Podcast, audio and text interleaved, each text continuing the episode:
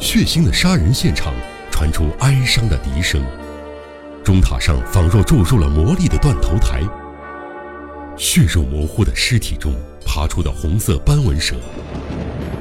江户川乱步推理惊悚小说《魔术师》，欢迎收听。福田一接到明智侦探预计在七点三十分抵达上野站的消息后，立即请认识明智的巡查与司机驾车前往车站迎接。而明智抵达福田家之际，波月警部也会依约前来。岂料八点左右，前往接明智的巡查与司机却自己回来了。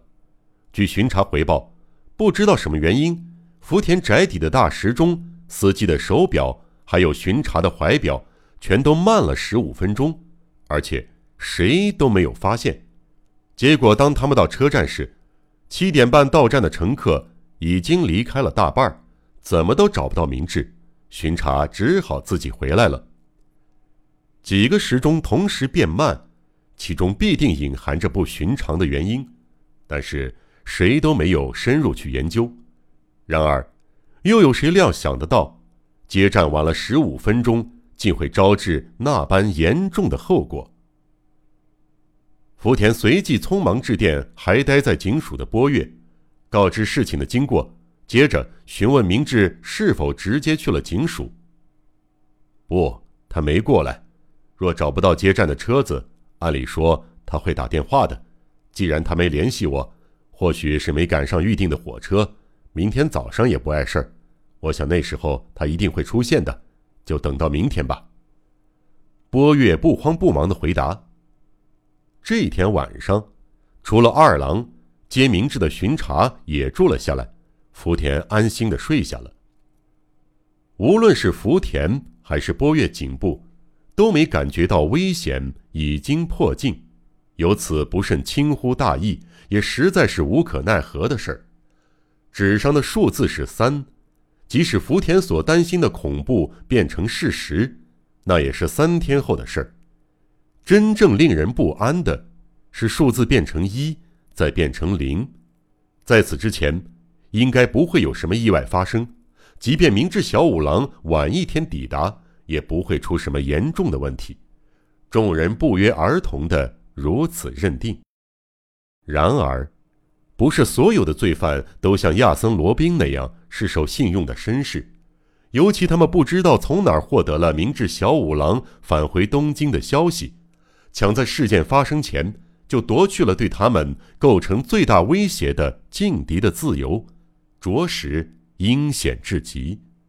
由此可见，他们不可能不知道福田请求警方协助，更不会老实的等到十一月二十日再下手。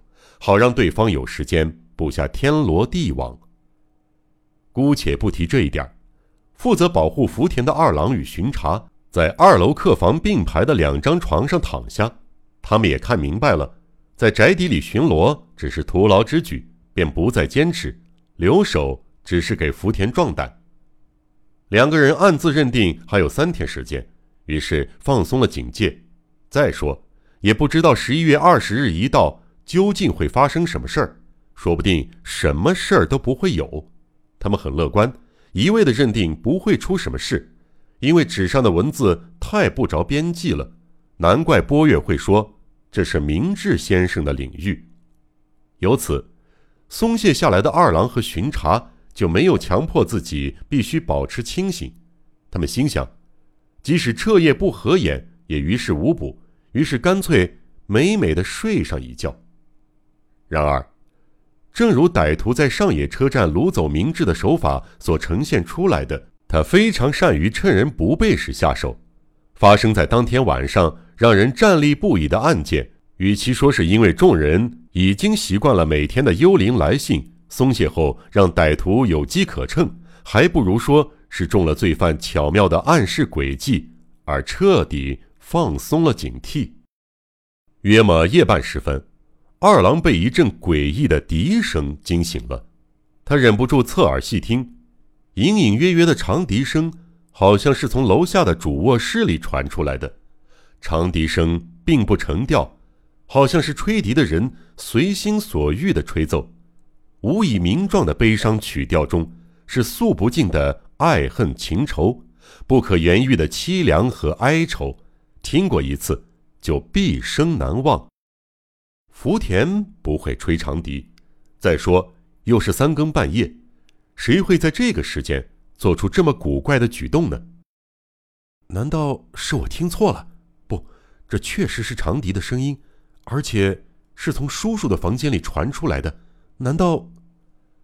想到这里，二郎犹如背后被浇上了一盆冷水，顿时吓得浑身缩成一团。不一会儿。笛声戛然而止，四周静的能听见针掉在地上的声音。二郎赶紧推醒临床的巡查：“发生怪事了，能跟我一起下楼看看吗？”睡觉前，两个人都没有脱下外裤，所以他们迅速披上外衣就走出房门。巡查甚至拿起为防身用的手枪。屋里一片死寂，两个人借着昏暗的夜灯走过长廊。前方就是福田的卧室及书房的门二郎胆战心惊的试着推门，但门似乎从里边上了锁，纹丝不动。二郎突然心生一股不妙的预感，要叫醒福田先生吗？慎重起见，就这么办吧。巡查一表示赞同，于是二郎开始敲门，嘴里还喊着“叔叔，叔叔”，他重复了两三次。都没有任何回应，果然不太对劲儿啊！二郎面无血色，看来也想不出下一步该如何应对了。从锁孔瞧瞧吧。不愧是巡查，反应很快。他立刻弯下腰，透过锁孔窥看里头，很快便回过头来，神情紧张。血，有血！啊啊！那叔叔，我想。我想他已经出事了，我们打破这道门吧。即使绕到院子的窗户下边，也会被铁格子拦住。情况实在是危急，此时只能破门而入了。二郎迅速跑过走廊，叫醒书生，命他拿来斧头。接过后，便使劲砸起门板来。这番吵闹之下，家里的下人们都被吵醒了，急忙赶了过来。再坚固的门板也经不起斧头这一通乱砸。伴随着一阵噼里啪啦的声响，房门的上半部箱板掉下了一大半。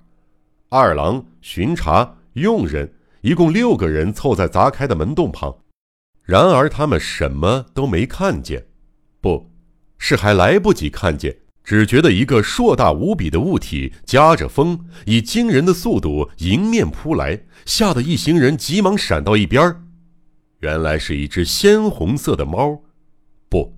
世上不可能有什么鲜红色的猫，那其实是福田饲养的纯白色公猫，只是现在浑身沾满了血，才变成害人的红猫。这只鬼气森森的动物从门上的破洞跳向走廊，全身抖了两三下，面对众人的面孔犹如鬼魅，朝面前的这些人高高的拱起了背脊。大伙儿冷不防瞧见怪猫的嘴巴。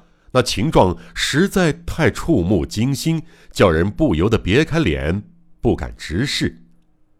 这可恶的畜生想来并不知道主人已死，一定还和浑身是血的尸体纠缠在一起玩耍，全身才会染上这么鲜红的颜色。而且应该不仅是玩耍，还一定舔舐了主人的伤口，咽下了从主人身体里淌出来的血水，否则。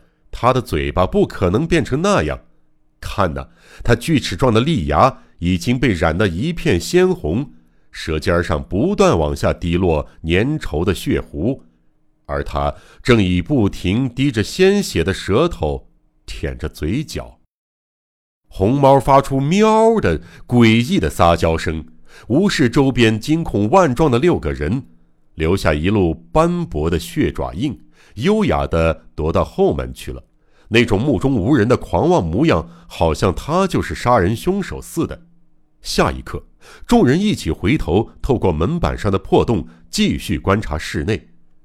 房间里的电灯亮着，明晃晃的灯光下，穿着睡衣的福田横倒在地上，露出下半身，胸部以上的部位被床拦住了，从他们站的角度看不见，可能是刚才那只猫不停的在他腿上磨蹭的关系，福田的脚尖儿也都染满了血。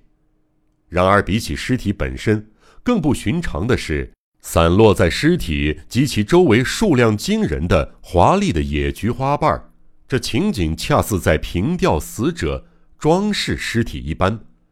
在这紧急时刻，谁都没有多余的时间和精力深入思考。但事后回想起来，这场命案里，从古怪的预告信开始，凶手到底是从哪儿、通过什么途径进的房间呢？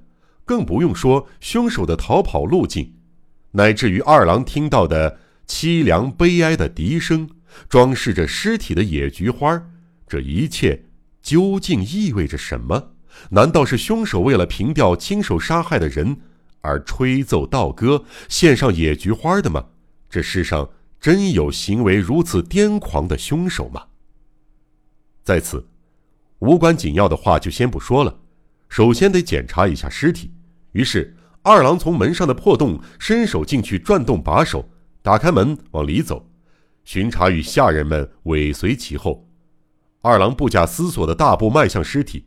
当他来到血淋淋的尸体脚边，望着被书房与卧室隔墙挡住的上半身时，不知为什么，二郎竟像一个木头人似的呆立原地。他双唇颤抖着，半天说不出话来。看来事态非常的可怕。怎么了？巡查连忙靠近，正好接住浑身僵硬的二郎的身体。啊啊！这这！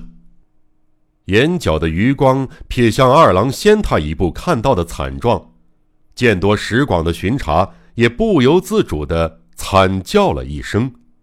那边到底有什么？到底是什么吓晕了二郎，也让职业刑警全身发抖呢？悬疑、悬疑惊悚、恐怖、恐怖、推理、推理，《江户川乱步小说集》，我是播讲人赵鑫，让我们一起走进这个光怪陆离的世界。